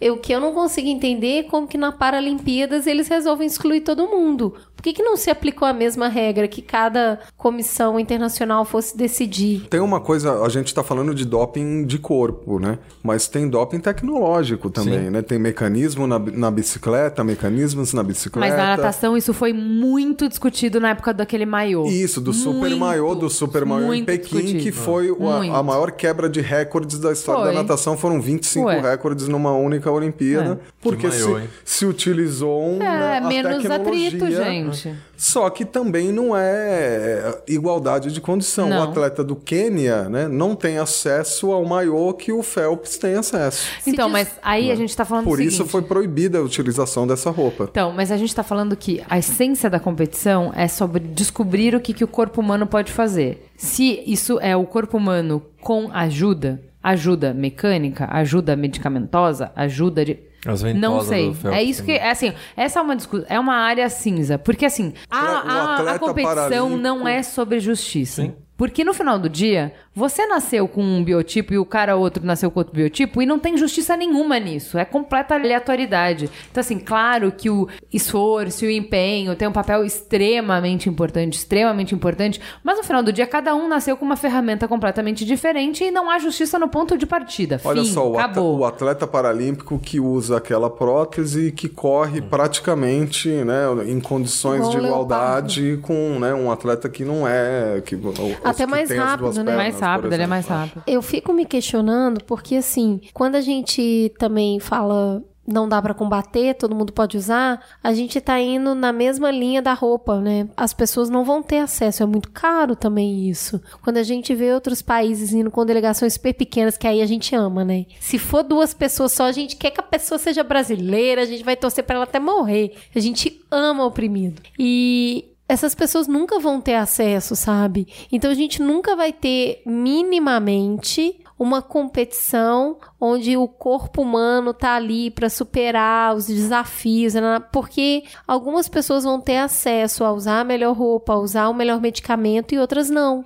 Então você começa a discutir a essência olímpica. O doping ele deve ser combatido. Sim, eu acho que se, se uma pessoa está usando algum combustível para ela correr 100 metros em 3 segundos, isso daí tem que ser questionado. Tem que ver Mas- isso aí. é, mas o que a gente tá falando é que assim, eu acho que alguns itens que estão nessa lista, por exemplo, a maconha, ela meio que passa, ela, ela entra ali por ser proibida em alguns países e nem se sabe direito por que que tá ali. O THC não... É talvez rever a É lista. para No atletismo, uma no- é. mensagem à juventude. Tá, eu vou- né? pe- Winners peço- don't use drugs. Sim. Peço licença pra mesa pra discordar, então vou trazer só pra provocar uma visão diferente. Eu acho que o jeito da gente melhor combater o doping não é pela proibição. Exatamente da mesma maneira que a gente usa, tá descobrindo pra droga. É orientação, deixar claro, tá valendo tudo, nem tudo compensa. Então saiba, entenda o que, que isso faz pra você e se é isso que você tá falando, de que, ah, então mais um vai ter mais condição do que o outro, então a gente vai conversar sobre como dar condições iguais pra todo Iguais mundo. todo mas não é proibir. todo mundo. Vamos conversar Que é a sobre ideia isso. como a gente mas vamos começou descobrir. essa conversa, se você aliás. quiser se dopar sim, se você quiser não, mas é uma escolha. E vamos debater e escolher. Mas eu não, não, é acredito proibir. que, que as coisas sejam tão. A gente consiga ser tão poliano, sabe assim, pra entender. Eu acho que um atleta olímpico em, em alto rendimento, um cara que é cobrado por resultados, que ele passa quatro anos praticamente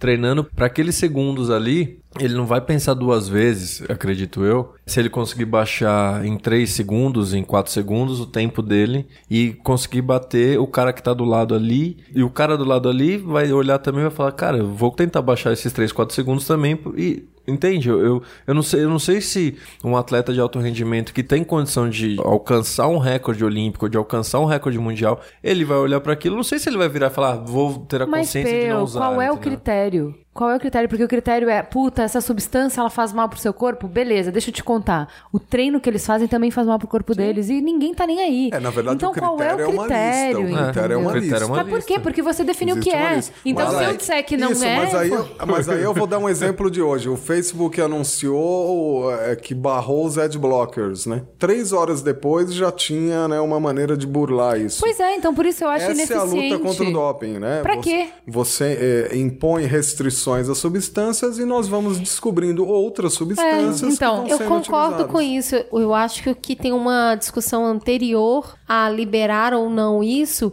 que é por que nós competimos. E aí a gente vai voltar numa coisa muito mais eh, lúdica e talvez até muito mais antropológica, que é por que nós nos unimos para torcer, porque é, a partir do momento que você sabe que tudo aquilo é fake, que tudo aquilo é construído, eu acho que muda um pouco dessa essência. Não vejo nada de Mas, errado Cris, em se sentar para discutir a respeito. Acho hipocrisia a gente colocar uma lista gigantesca de medicamento. Acho que a gente realmente deveria reduzir a lista ao que altera o potencial de alcance. Maconha não altera o seu. Bom, até que aquela amiga minha disse que não altera o seu potencial de alcance, mas existe um, um mundo de substâncias que a gente precisa entender os porquês das proibições. Acho que vale muito a pena discutir, porque a gente sabe que a proibição não dá certo, mas.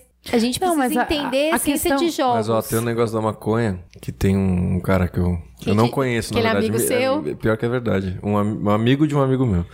esse amigo comentou que esse brother dele fumava pra caralho e pra puxar ferro na academia. Porque ele leu em algum lugar que isso melhorava o rendimento dele pra esse tipo de exercício, né? Pra o corpo. Pro... E ele fazia isso. Ele fumava, fumava, fumava e malhava, malhava, malhava. É porque eu fico. A minha, O o meu doutor Google questionamento. já, teve, já teve É. esse programa aqui, né? O meu questionamento é: se você não é você quando tá competindo, qual que é a essência da competição? Mas quem disse que não é você? Você não acha que você é você quando você toma não, um café? É, é um questionamento que eu tenho. Eu não, Fica eu não, não sou café. necessariamente É, que- concordo com isso. É que eu acho que é um puritanismo. Assim, isso não nos pertence. Tomei um isso café foi não sei quando eu voltei construído. pra casa. né? É, não, com- isso foi construído Aquela nos últimos anos, mas isso não nos pertence. A gente nunca achou que por causa de tomar um café ou por NP coisas, a gente não ia ser a gente mesmo. E principalmente assim, esse questionamento de, nossa, mas eu vou lá pra torcer pra ver o desempenho até onde a gente pode chegar. Ok, com isso você continua vendo, porque não pense que eu,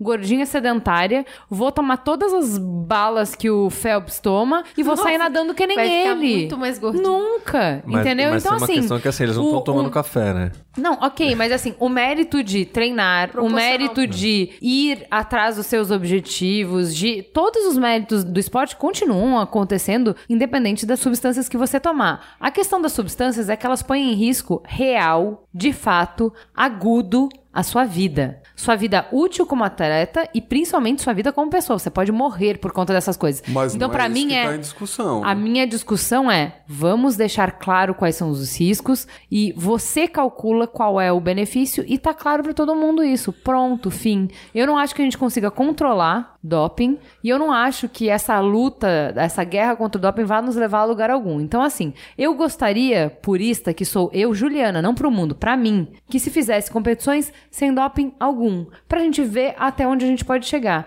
A gente não vai ter isso em larga escala. Eu não posso impor isso pra todo mundo. Mas a então gente considera, sei libera. lá, whey doping.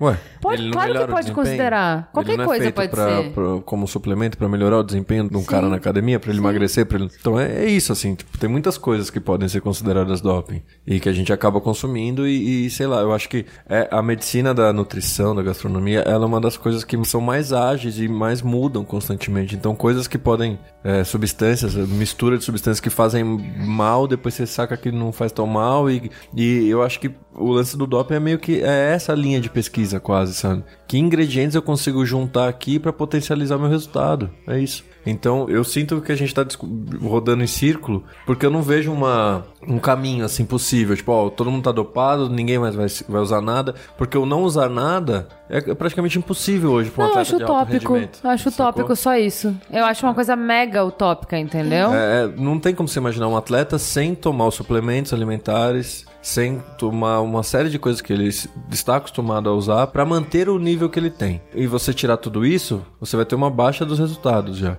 E você liberar o doping também, sabe assim, Vamos é, é voar. uma discussão que a gente vai passar aqui a noite inteira. Eu acho que talvez a gente não chegue numa. numa Não, tudo bem. No conclusão. Trending Topics a gente só levantou a bola, mas acho que a gente já falou sobre Eu murchei muito. a bola, foi mal. Não, eu acho que a gente já trouxe muito mais é, profundidade pra discussão do que normalmente a discussão geralmente é doping, que coisa horrível, shame on you, vai pro ostracismo. Como é Quem que você tá ousou usar tá doping? Quem não tá? A gente Então- tá hoje. A gente tomou um vinhozinho Eu aqui não, antes de que eu tô começar esse programa. água só. Exatamente. Tá, tá dopado de cloro. É. é. E acordo querendo mais.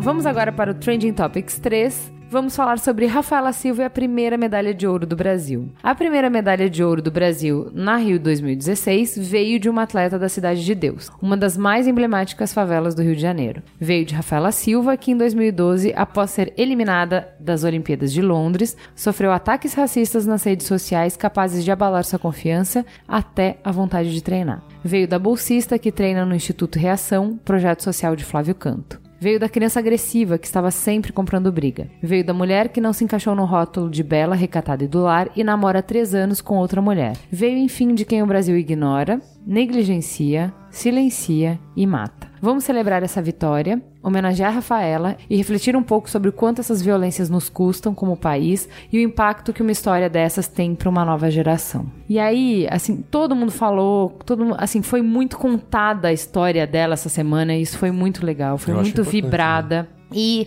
a primeira coisa que me faz pensar, Neil deGrasse Tyson já falou isso nos Estados Unidos, só pra não rolar um viralatismo aqui no meio do programa de, ai, no Brasil, só no Brasil, não, no mundo inteiro. A gente se questiona quantos recordistas olímpicos, quantos prêmios Nobéis, quantos empreendedores que mudariam a regra do jogo não estão subaproveitados e jamais serão descobertos porque estão em situações de risco, em favelas, periferias e, por exemplo, aqui Zona no nosso guerra caso, mesmo. zona de guerra, no Brasil profundo, que tá fora dos centros onde as coisas acontecem, enfim. Essa é uma discussão que eu acho interessante, né? Eu acho que a gente perde muitos talentos no Brasil pela violência, por uma série de coisas nas periferias, nas zonas mais afastadas, e também por não ter opções de outros esportes. Aí é é uma outra questão que eu acho que não, não cabe abordar agora. Mas a gente perde, e é foda. Eu acho muito importante louvar a vitória da Rafaela, porque é isso, é, é um ouro que veio de uma menina preta, pobre e lésbica.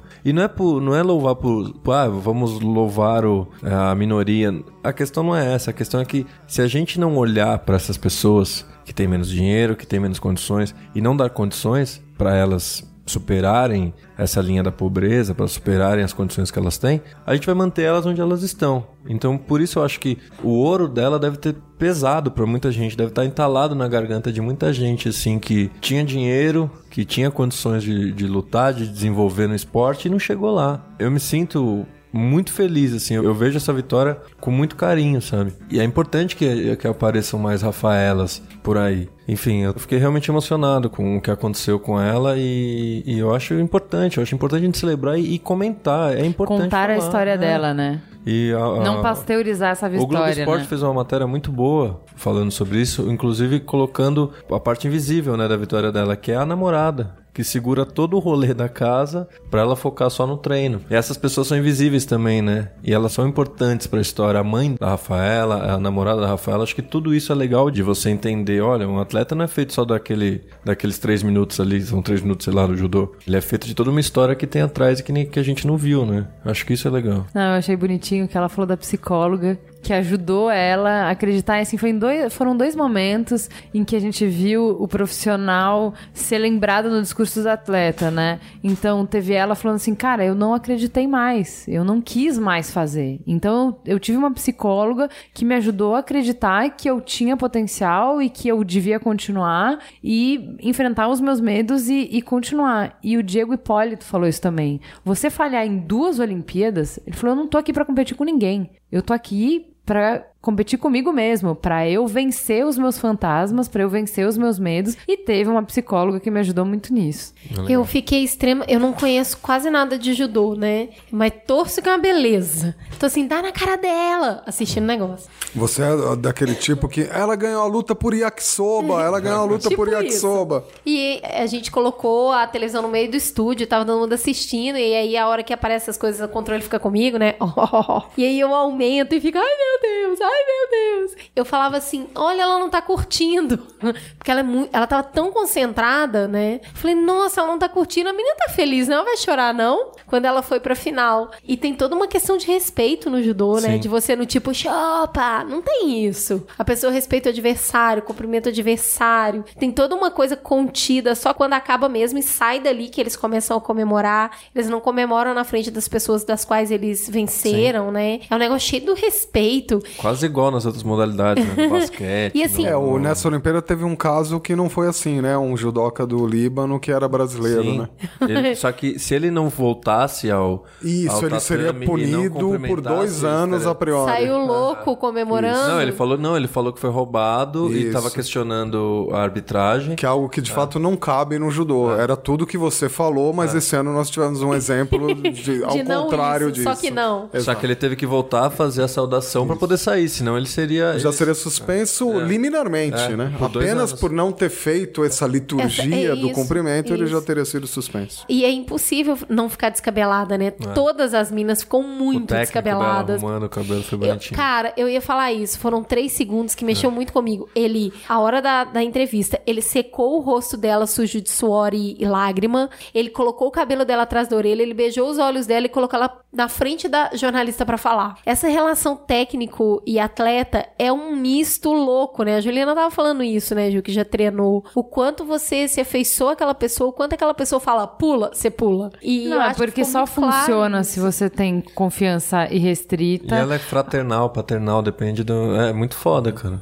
É, e assim, e ok, óbvio que justamente como todas as relações de confiança, como mãe e filho, marido e mulher, amigo, todas as relações que são muito profundas, você abre espaço para um abuso, que aí quando o abuso acontece, ele é devastador. Claro que nessa Joana relação Maranhão tá aí pra- também existe essa possibilidade, né? Tá aí o Whiplash que fala sobre isso, né? Que é aquela coisa, qual é o limite entre o cara querer te levar ao, ao seu melhor, o quanto ele pode fazer, o que que vale, o que que não vale nesse limite, né? Assim, isso no esporte acontece demais, mas você vê relações muito legais. O Guga com o técnico dele que substituiu o pai, todas essas atletas, assim, a ginástica artística teve um, um técnico que a atleta ia errar o salto, ele pegou a menina no ar, pra ela não se estrebuchar no chão. Então, assim, Flavinha. é uma, uma sintonia e uma confiança que eles têm e que, assim, eu acho que, como o nosso background maior é futebol, a relação de técnico de futebol com jogador, cara, é a caricatura da relação do técnico com o atleta, entendeu? Porque não tem nada a ver. Ah, o professor, o nananã, parece que ele inspira as pessoas.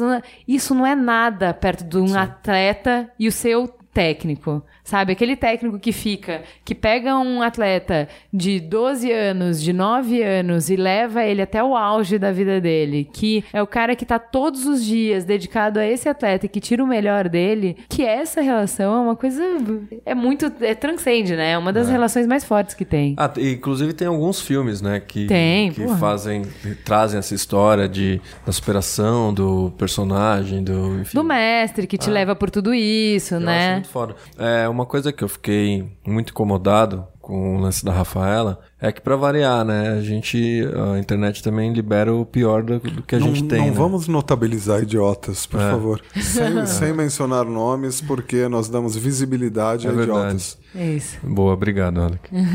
é uma autoridade. É, mas, é. mas teve um, um jornalista, que é crítico musical, diz, né, que é, que fez um, um tweet muito desagradável, desnecessário, assim, perdeu uma boa oportunidade de ficar quieto, falando que a vitória de uma favelada não ajudaria outros favelados, a não ser ela mesma. Puta, aí, É, é- e aí era é o o próximo tipo- tópico. É. muito bom falar sobre isso. E o que é que o você tipo de disso? coisa babaca. Porque essa menina já veio de um projeto social e uma das primeiras coisas que a mãe dela falou assim que ela ganhou foi o quanto ela poderia ajudar o projeto social que ela veio com essa vitória. Porque isso traz visibilidade, traz patrocinadores e traz dinheiro e traz condições para formarmos outros judocas. E mais Então- do que isso, inspira as É. pessoas, né? E é isso, imagina Eu a Cidade ia- de Deus como deve estar agora. É, eu ia colocar de novo o anticlímax, né? Que na verdade, talvez vocês não saibam, mas eu trabalhei 16 anos como jornalista esportivo, então desde 1900 e me esqueci, eu ouço essas histórias, eu conheço essas histórias, e em termos de política de Estado no Brasil, elas não vão ter impacto nenhum. Sim. Exatamente o que elas vão ter é essa possibilidade de inspirar as pessoas. Sim. Então, quando você justamente está dizendo isso, é o maior erro que você está cometendo. É exatamente nesse aspecto que esse tipo de conquista vai auxiliar. Porque politicamente, esportivamente, não vai, novamente, não vai acontecer nada no Brasil. Talvez não é, aconteça, absolutamente nada. Mas vai inspirar alguém né, a ser uma Rafaela, por exemplo. E isso não tem valor, né? Isso não tem custo. É, não se então, paga. essa, essa era a pergunta da pauta. Quanto vale uma história inspiradora, um exemplo que transcende condições desfavoráveis e Não aspira à grandeza? É, e, Não, e não, você tá quanto falando vale- jornalistas, não, né? Uma história. quanto pra mim- vale- pra gente vale muito, sabe? você Claro. ter uma Não, boa história. quan- não, não, não. Quanto vale pro menino que todo dia tá lá na Cidade de Deus falar assim: não é a Gisele Bündchen, a mina que tava jogando bola comigo, a mina que me bateu. É ela. Entendeu? Quanto vale isso? Quanto vale uma Isso pessoa. é muito maior que qualquer política de Estado. Porra! E tem vários tabus, né? Que numa pessoa só ela conseguiu derrubar, usando um trocadilho babaca, dar um ipom nessas porras todas. Mas o, o primeiro fato é ela ser uma mulher. E o judô é uma luta, então já é possível que tenha preconceito por ser uma mulher dentro do- de um esporte de luta, um esporte mais agressivo, por ela ser negra e por ela ser lésbica. Então, assim, você tem. Pobre periférica. É, é, Você tem muitas vitórias numa mulher só, sabe? Assim, num- numa medalha só. Essa, essa medalha é muito simbólica. Até agora ela é a única de ouros, né? Se não me engano. Pode ser que até o momento que você esteja ouvindo este podcast. Torcemos pra que não esperamos, seja. né? Esperamos Mudado, que mas- nesse momento, né, a gente tenha A gente some outras histórias incríveis. Pra mim, Claro. teve uma coisa incrível nisso que, pra mim, eu acabei comparando a vitória da Rafaela com a Bíblia. Cada um lê do Meu jeito. Deus. Cada um lê. Nossos comerciais, por favor. O Feliciano também, né? Comparou assim.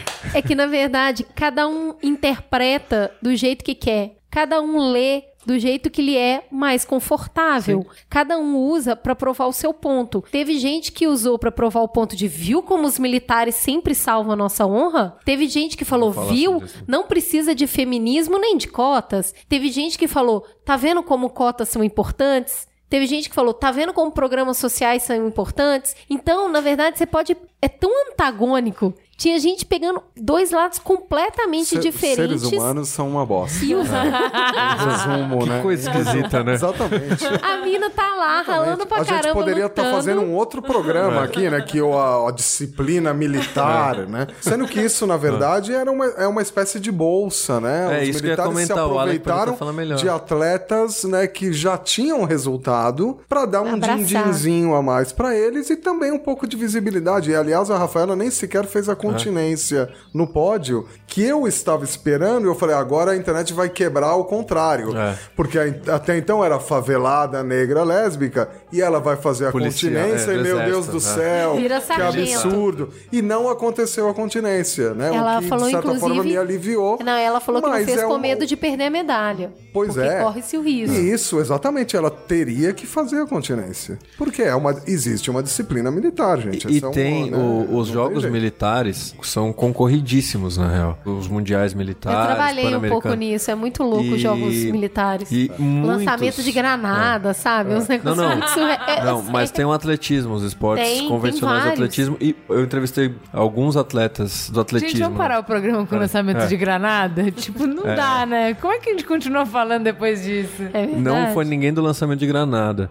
mas muitos, muitos corredores, enfim, arremessadores, lançadores são militares. Por quê? É É isso que o Alec tava falando, é uma forma dos caras terem uma grana a mais, é uma competição difícil, o- os jogos militares. E o militar é ultra É. competitivo, É. né? É um dos caras mais competitivos de todos os setores, né? E os caras não têm nenhuma função a não ser esportiva. Além do que, muitas das bases militares têm uma estrutura melhor do que os lugares que eles treinam. Então, agora no Rio, eles tinha muita gente que estava indo para a base militar do Rio porque o arco e flecha tinha uma o tiro com arco, né, tinha uma base boa. É na cidade em que o Marcos da Almeida mora e tem uma base lá. Uma série de outros esportes também tem uma estrutura militar melhor do que a estrutura que às vezes a cidade propicia, o governo, o Toda governo essa federal. estrutura que está em Deodoro vai ficar É. como legado, né, para as forças armadas e é, é até bom que seja assim, né, porque o exército de alguma forma ele fomenta a prática esportiva também. Sim, né, a então não, minha não há que- uma crítica nisso. Não, né? muito da minha questão é assim, como a gente sempre busca provar o nosso viés Sim. Com as coisas. O poder de distorção que a gente tem pra sempre provar o de nosso distorção viés. ou de convencimento? Não, viés de confirmação, né? Você seleciona da realidade aquelas coisas que confirmam o que você pensa e dá destaque, e o que nega você vira Todos o olho nós e não aqui es- nessa Todos. mesa vivem disso, Todos. né? É, Todos. E confirmação de você viés. que tá nos ouvindo aí provavelmente também. É um né? jeito que você tem de pregar a sua visão de mundo pros outros. Mas eu vejo que as O redes sociais potencializam e isso pra você, muito, né? o interessante disso é que no caso dessa vitória em específico, tinham coisas completamente antagônicas. Sim. A direita tava usando a vitória dela e a esquerda tava usando a vitória dela. Que bom. Ambos pra comprovar seu viés. A vitória assim, foi gente, usada. é isso, né? E, E pra a vitória, mim, a vitória é dela, né? Por favor, não usem a vitória dela, por gentileza. ela É. ralou muito pra isso, né? É isso, então? Temos um programa? Ainda não, falta o farol aceso. Oh, meu Deus, é mesmo? Vamos então para o farol aceso.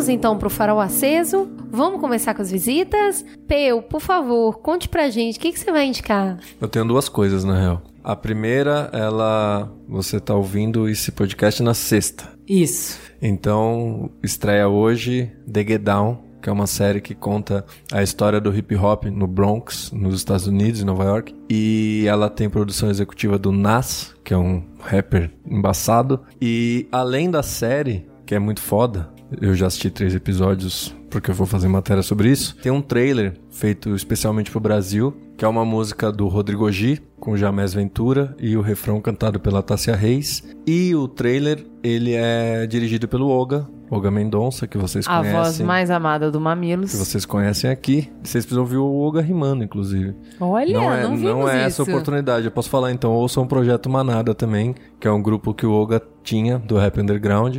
E ele é muito conhecido no rap pelo Projeto Manada e pela história que ele tem, a É caminhada um homem de mil rap. faces, hã? Vou É procurar verdade, conhecer ouçam. isso. Achei que vocês tivessem ouvido, inclusive. não e ouvi, aí, ele- o trailer aparece amanhã, a série estreia amanhã e o, o Oga dirigiu esse trailer e eu participo desse trailer. Olha aí. Modelo, é. manequim e ator. Sim, exatamente. Canta, dança e representa. Jogando as pipocas pra cima lá e, e assistindo a série na casa do Jamés. Foi divertido. E aí, pra fazer um jabá, mais um, sábado, dia 13, a partir das 15 horas, tem a 11ª edição do Rabo de Galo, que é a festa que eu faço junto com o Comodo. É uma festa de música brasileira dedicada ao vinil, uma festa de vinil dedicada à música brasileira. Tamo aí. e aí tem a presença do Davi Teiu, que é ele tem apenas 12 anos e discoteca muito, é o filho do Comodo, o Teiu. E também vamos ter o Gively Simons, que é a voz e a sensualidade do Figueiroas, Lambada Quente. Não acredito. Sério? Luiz e Gino vai com certeza. E, o- e é uma oportunidade Esse sábado. raríssima. Vou é, tentar Que ir. legal. raríssima de ver o Gively tocando, né? Jura? E, e ele tem um acervo de bregas. A gente pode, e- nós duas, ficar lá atrás fazendo lambada, amor. Melô do Jonas. Pode? Pode, você pode fazer o que vocês quiserem. É, o, o, o Ghibli, ele tem um- uma coleção de discos de música romântica, que chamam de brega e tal, que é muito foda. E ele trouxe esse disco pra cá, a gente tá namorando esse, essa participação dele faz um tempo. E vai ser também a despedida da casinha, lá da, da Malha É de Noronha mesmo? 256. A Rafa e o Nigas vão se mudar pra uma casa um pouco mais dentro do bairro, mais pra dentro de Pinheiros. E aí vai ser a saideira e vai ser muito alto astral. Seria legal se vocês fossem. Massa. Se não conhecem a Casa Brasilis lá, é bom conhecer. É bem bonitinho lá. E você, Alec, o que, que você indica? Eu vou indicar um documentário, porque eu acho que falta um pouco de vida real nas suas vidas. Vocês veem muita ficção, séries, filmes. E vai um pouco também na linha né, do que Sim. o Pel indicou, me fez lembrar aqui, que é o Fresh Dressed, que é um doc, um documentário que já está disponível aí, já, né, já pode ser visto, e que conta né, com muito estilo, né? A história do estilo do hip hop, então da moda, né, da importância das marcas no hip hop. É um, um doc bem legal que eu acho que vai inspirar muita gente. A gente falou, né, É. tanto de inspiração aqui hoje. Acho que é muito bacana a marca. Não é só aquela coisa malvada, né, mas ela também inspira, né? E esse Legal. documentário mostra isso de forma bem marcante, assim. É muito bom mesmo. E você, Cris? Então, eu vou dar uma dica pra meninos e meninas e quem não se identifica como menino ou menina, mas quem quiser conhecer melhor o corpo pra explorar os prazeres. Eu li uma matéria sobre sexo tântrico que uma amiga, não, mentira, um jornalista, um casal de jornalistas fizeram, eles fizeram um curso de masturbação feminina. É bastante didática a matéria e eles têm um monte de foto com uma pepeca de plástico lá que eles usam pra demonstrar sobre uma série de coisas super legais que você pode fazer com sua namorada, com o seu namorado,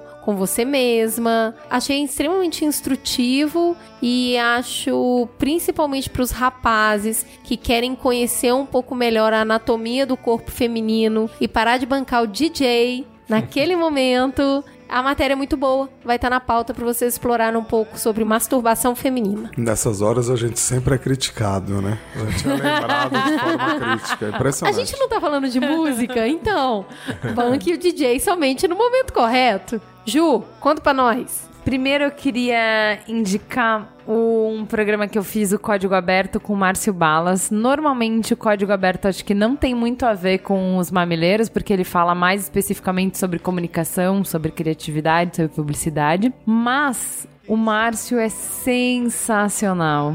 Ele é o cara que fez florescer o improviso no Brasil. Então, assim, ele é um palhaço. E eu não sabia que palhaço podia ser uma coisa tão séria. E aí, quando eu fui estudar pra fazer a entrevista com ele, o que esse cara já estudou e o que esse cara sabe, e o embasamento que ele tem, e a simplicidade que ele tem pra falar sobre isso, e o jeito super aberto de conversar sobre como que a gente lida com o erro, como que a gente lida com as pessoas, como é que a gente consegue atingir pessoas de idade, sexo, gosto, vivências completamente diferentes, como é que o riso nos desarma, o que que o riso nos traz, o que que o improviso nos traz. Enfim, uma conversa deliciosa, acho que vale muito a pena. Código aberto com Márcio Balas. E eu assisti a série Marco Polo, segunda temporada do Marco Polo. Juliana eu roubando estou as minhas indicações, Ah, ódio. Apaixonada. Apaixonada. Porque eu assisti a primeira, gostei, mas nada demais. Tanto assim, gosto muito da história, então tava muito interessada. E eu não sei se na segunda temporada